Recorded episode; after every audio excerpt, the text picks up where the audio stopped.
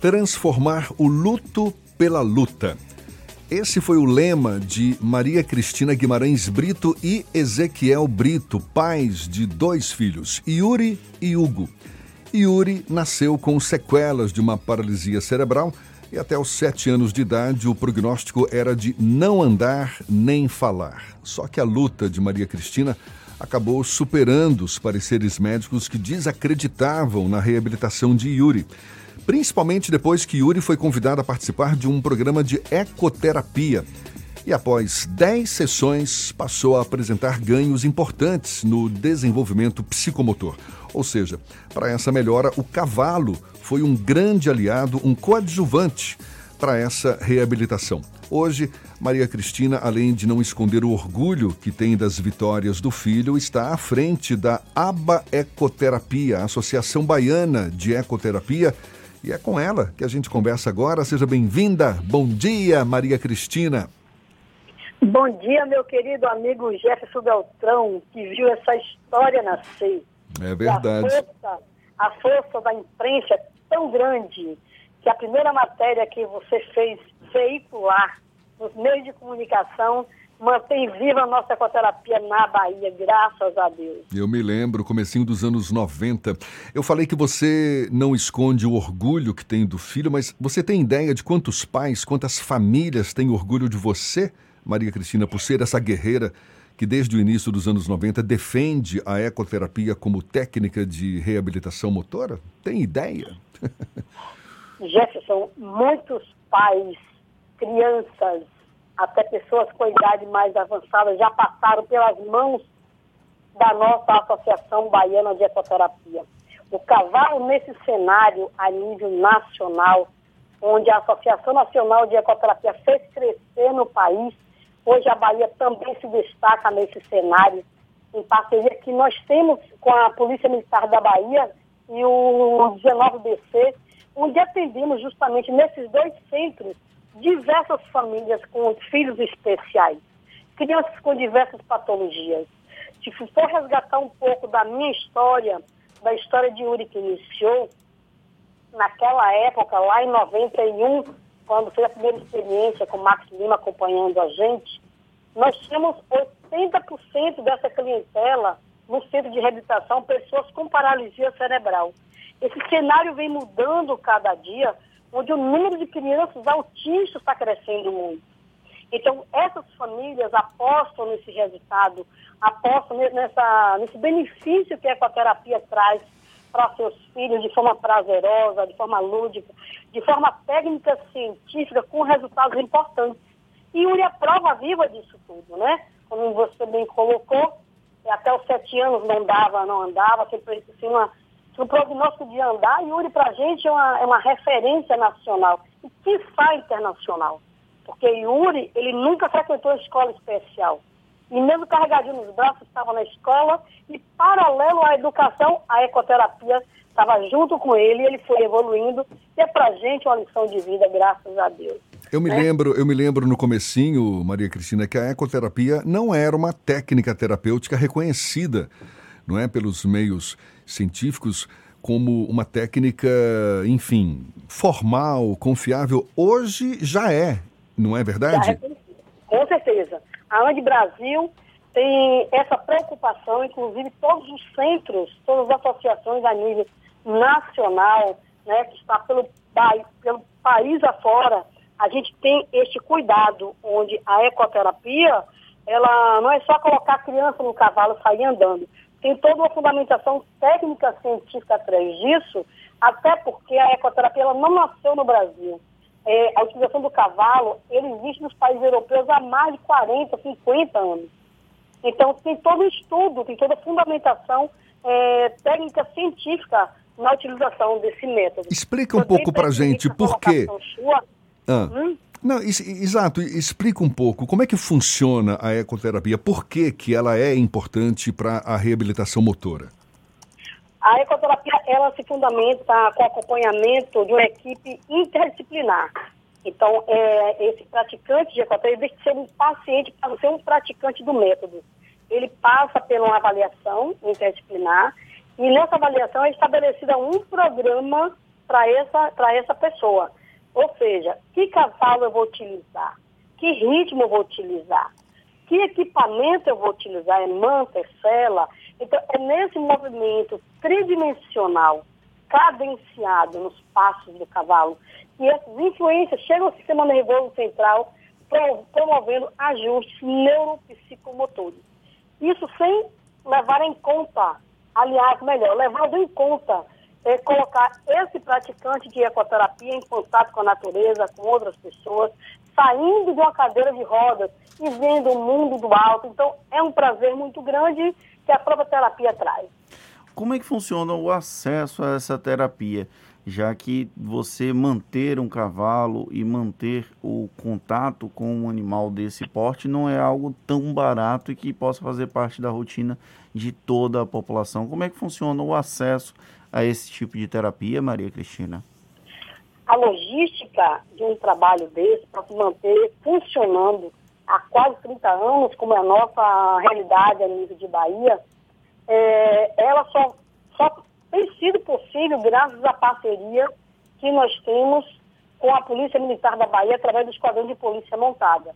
Então, ali tem uma infraestrutura pronta, com cavalos, que é mantida alimentação, um veterinário, tem todo um suporte ali que nos dá essa condição de fazer um trabalho é, para atender essas pessoas carentes dentro do programa da ecoterapia. Sem essa logística, certamente, ficaria inviável a gente manter esse trabalho.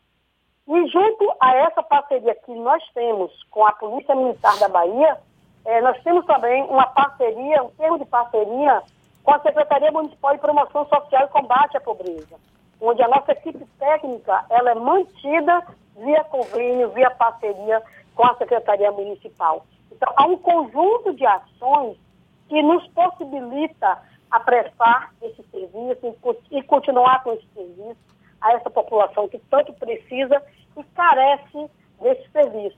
Eu digo que carece por quê? Atualmente nós temos 131 crianças e adolescentes assistidas e nós temos uma lista de espera aproximadamente 3 mil pessoas aguardando uma vaga. Então, nós temos esse trabalho em parceria com a polícia, pela logística, e nós temos a descentralização desse serviço com o 19BC, através do Exército Brasileiro com o 19BC, onde nós levamos os cavalos nas sextas-feiras para atender aquela comunidade do Cabula, Fernando West, o que a gente, na verdade, quer trazer esse serviço cada vez mais próximo da comunidade. Tem outros, outras experiências como essa aqui na Bahia? Você tem contato com outras experiências como essa? A Associação Baiana já contribuiu para a implantação de 17 centros de ecoterapia na Bahia. Todos os centros implantados, aliás, 99,9% dos centros implantados na Bahia, todos passaram pela casa da Associação Baiana junto com a cavalaria.